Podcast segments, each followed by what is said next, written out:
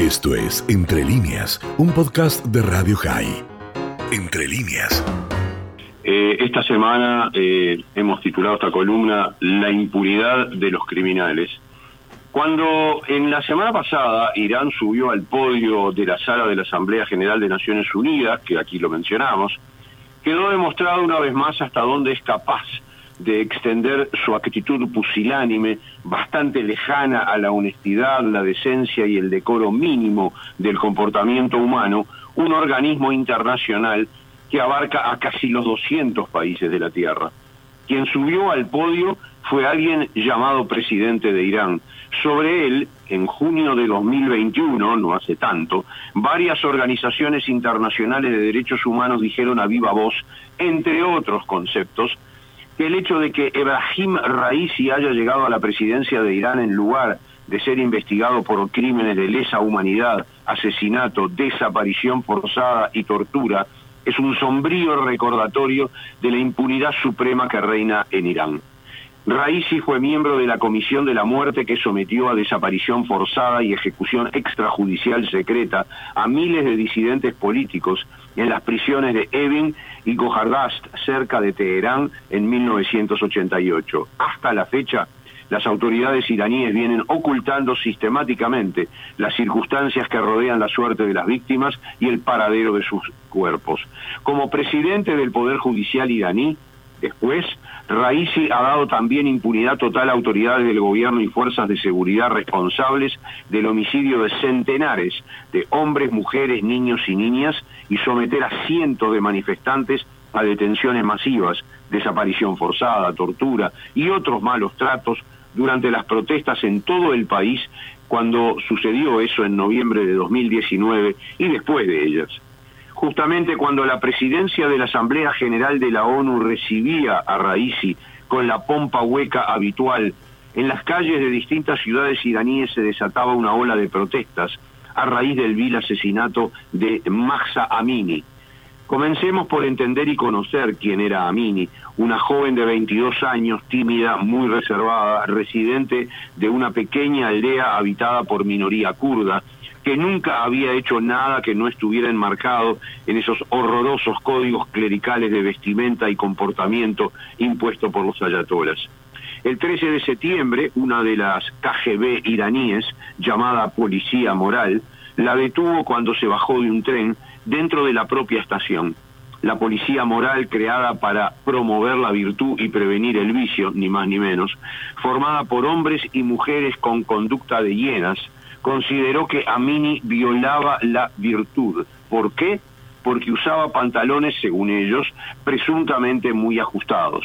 A pesar de la desesperación de Amini y de su hermano que la estaba acompañando, se la llevaron, la golpearon salvajemente camino a la estación de la policía.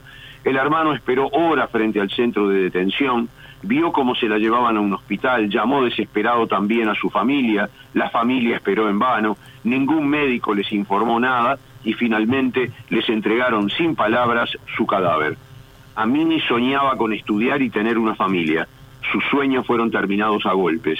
Murió 24 horas después que la ingresaron al hospital, producto precisamente de esos golpes recibidos. Y ahí estallaron las protestas.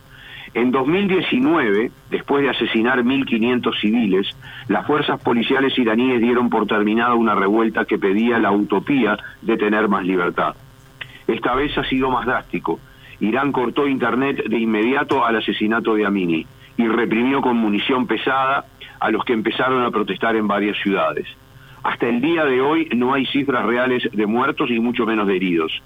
Se habla teóricamente de 77 asesinatos, pero pueden ser 10 veces más. La impunidad del régimen es total y toda información sobre la verdad de lo que sucede es ilegal. Raisi lo hizo fácil. La culpa de las protestas es un complot entre Israel y Estados Unidos para desestabilizar al régimen.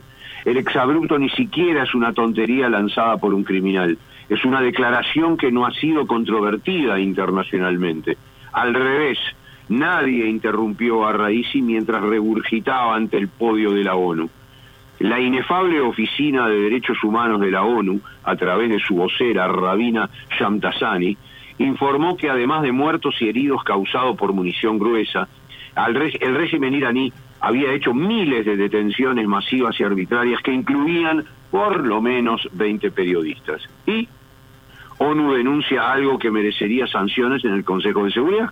Y ONU denuncia algo que merece ser juzgado y condenado. Y solo confesión de parte de una obscena indiferencia y ya está el relevo de prueba.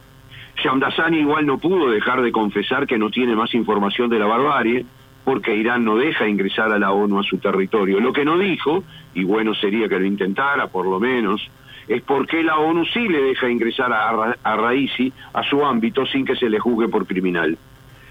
Holly Dagre nació en Los Ángeles. Siete años de su adolescencia vivió en Irán, entre el 99 y el 2006. Se graduó en la American University en el Cairo y en la UCLA, la Universidad de California.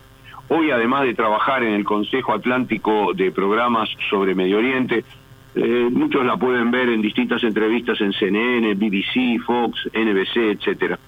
Dagre escribió esta semana que el asesinato de Amini encendió una mecha, pero que el crimen de Adis Najafi, de 23 años, una semana después de lo de Amini, a manos también, obviamente, de la policía iraní, muestra lo que hoy puede calificarse como la esencia de una nueva generación de Zoom, así lo llama ella, una generación dispuesta a desafiar a la policía moral.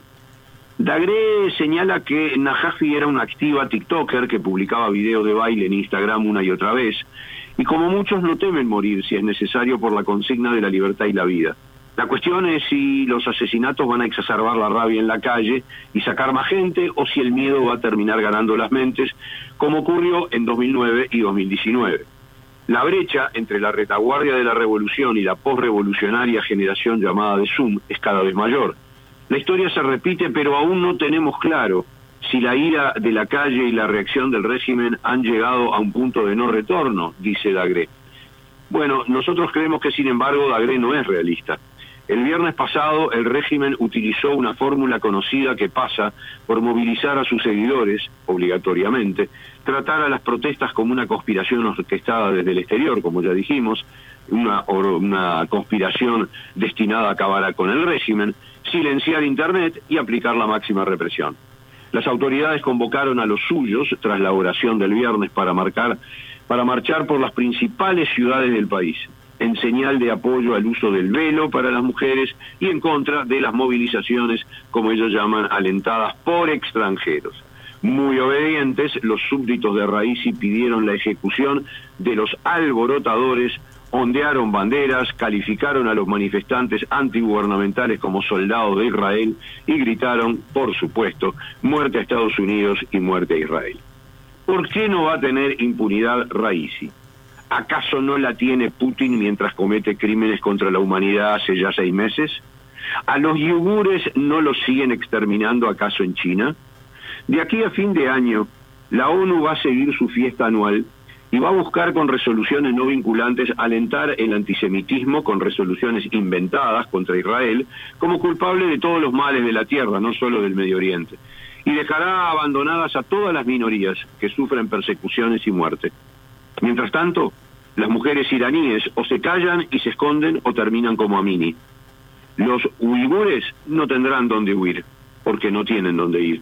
Y Rusia va a seguir amenazando sin despeinarse, con hacer desaparecer el planeta con armas nucleares. Si lo dice muy a menudo, quizás, quizás hasta se reúne el Consejo de Seguridad. Pero quizás, nada seguro, estimados oyentes.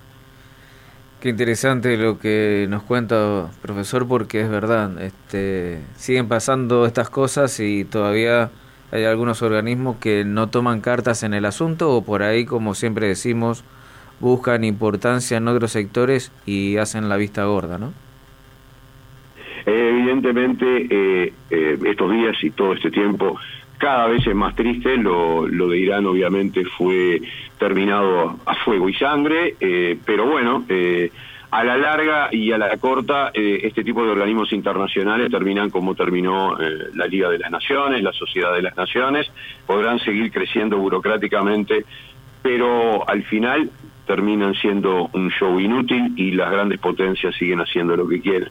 Es una lástima, no es un buen mensaje en un día que deberíamos dar un mensaje de optimismo y esperemos entonces sí que mañana tengamos no solo Shabbat Shalom, sino que podamos reflexionar en estos días que nos llevan a ni más ni menos que a Yom Kippur para desearnos todos un año por lo menos, por lo menos de paz. Esto fue Entre líneas, un podcast de Radio High. Puedes seguir escuchando y compartiendo nuestro contenido en Spotify, nuestro portal radiohigh.com y nuestras redes sociales. Hasta la próxima.